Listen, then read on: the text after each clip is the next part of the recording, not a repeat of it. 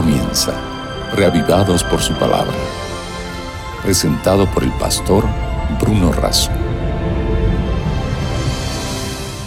Así como el siervo brama por las corrientes de las aguas, así clama por ti, oh Dios, el alma mía. Es esta sed por Dios y su palabra la que nos convoca todos los días para encontrar en las páginas de la Biblia un mensaje directo del corazón de Dios a nuestro corazón. Hoy nos detenemos en el último capítulo del libro de Proverbios, capítulo 31, pero antes pidamos la bendición de Dios. Padre nuestro que estás en los cielos, al meditar en tu palabra, pedimos por favor tu asistencia y dirección. Lo hacemos, lo agradecemos, en el nombre de Jesús. Amén. La mayoría de los proverbios fueron escritos por Samuel, fueron una compilación de dichos que la inspiración que Dios cuidó para que quedaran registrados para nosotros. Pero aquí nos encontramos con los dichos del rey Lemuel o los dichos de su madre a su hijo el rey. En la introducción dice que oráculo mediante la madre lo instruyó, es decir, sin duda bajo la dirección de Dios, tuvo este clamor, este planteo. Dice, ¿qué pasa, hijo mío? ¿Qué pasa, hijo de mis entrañas? ¿Qué, versículo 2, ¿qué pasa fruto de mis votos al Señor?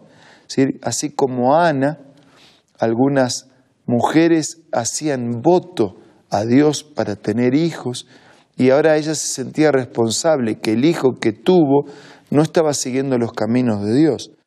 Y entonces comienza a darle una serie de consejos.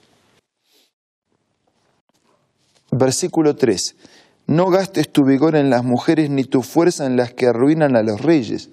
En aquel tiempo el rey tenía un harén, tenía un conjunto de, mujeres y, en realidad era, era todo prácticas inmorales, por supuesto, ¿no? Más allá de la infidelidad. Y la madre le dice, no gastes tu, vigor en las mujeres, ni tu fuerza en las que arruinan a los reyes.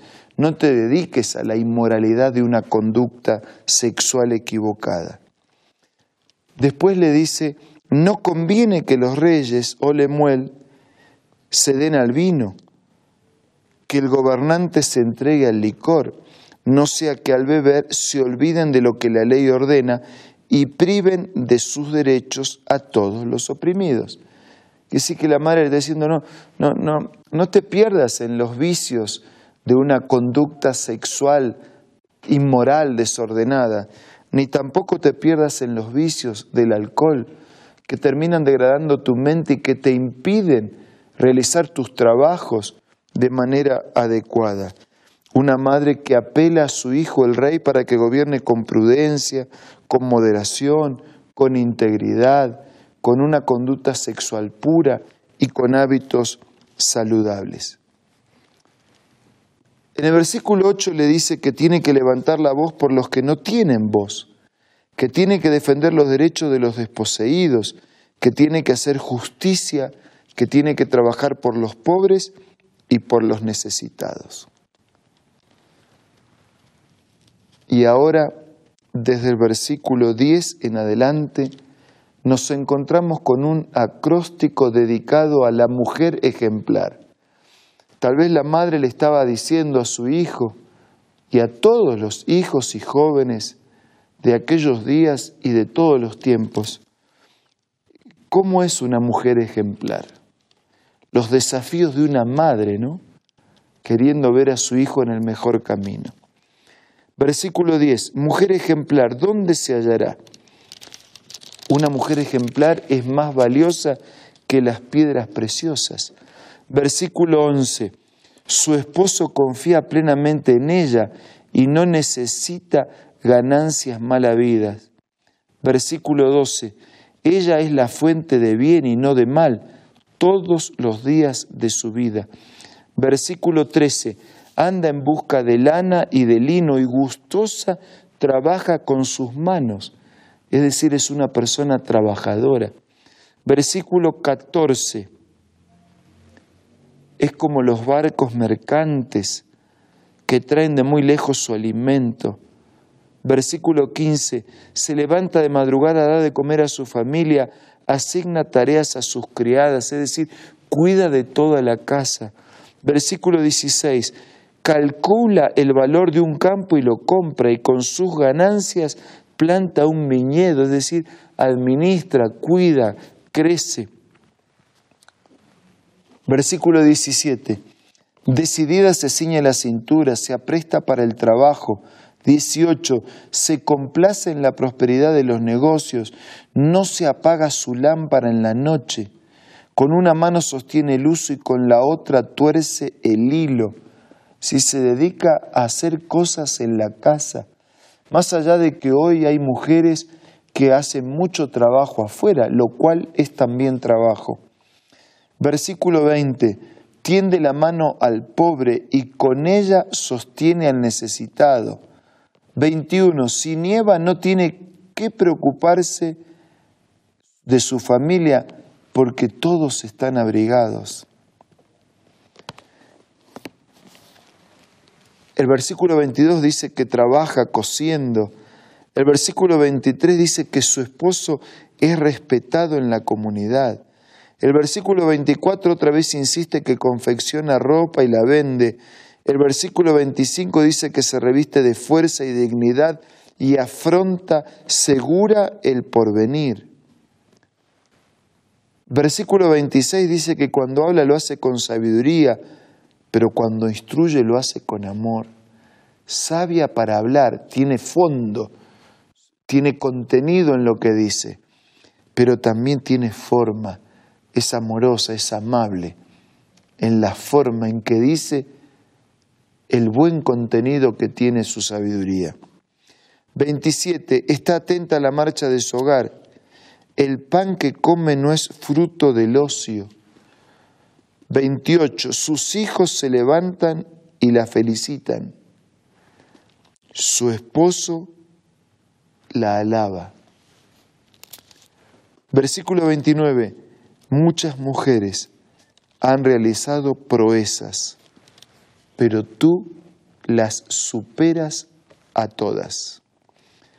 30. Engañoso es el encanto y pasajera la belleza, pero la mujer que teme al Señor que respeta, que ama a Dios, es digna de alabanza.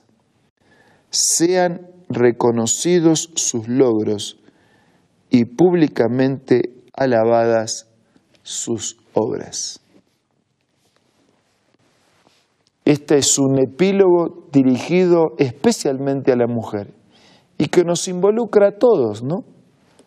Eh, porque todos estamos vinculados a una mujer a nuestra madre, quienes la tienen, la tenemos, o quienes la tuvieron, a nuestra esposa, a nuestros hijos, hijas, todos estamos vinculados. Pero si en esta mañana yo estoy hablando directamente a una mujer, le digo, gracias, dé gracias a Dios por lo que Dios ha hecho en su vida y pídale a Dios que pueda ser una mujer como está diseñada o reseñada en la última parte del libro de Proverbios. Una mujer que más que un ejemplo de virtud pueda ser una inspiración.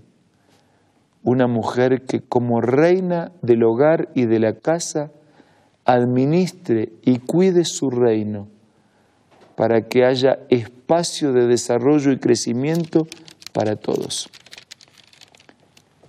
Y si usted es una mujer que lucha sola, recuerde que puede contar con la compañía y con la presencia de Dios a su lado. Que la bendición de Dios acompañe a las solas y a las acompañadas y nos acompañe a todos para ser cada día mejores hijos de Dios. Vamos a utilizar este momento para orar.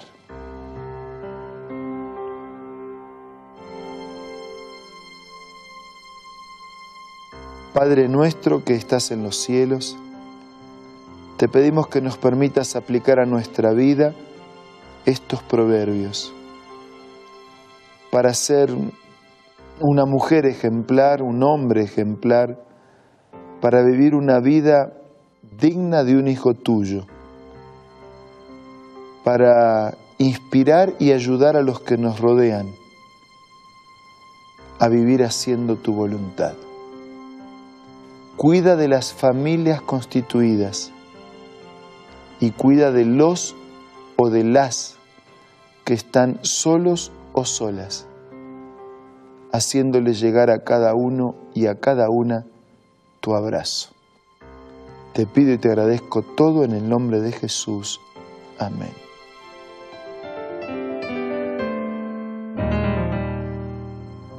Muchas, muchas gracias por acompañarnos una vez más. Nos reencontramos mañana para seguir siendo reavivados por la palabra de Dios. Esto fue Reavivados por su palabra, presentado por el pastor Bruno Razo.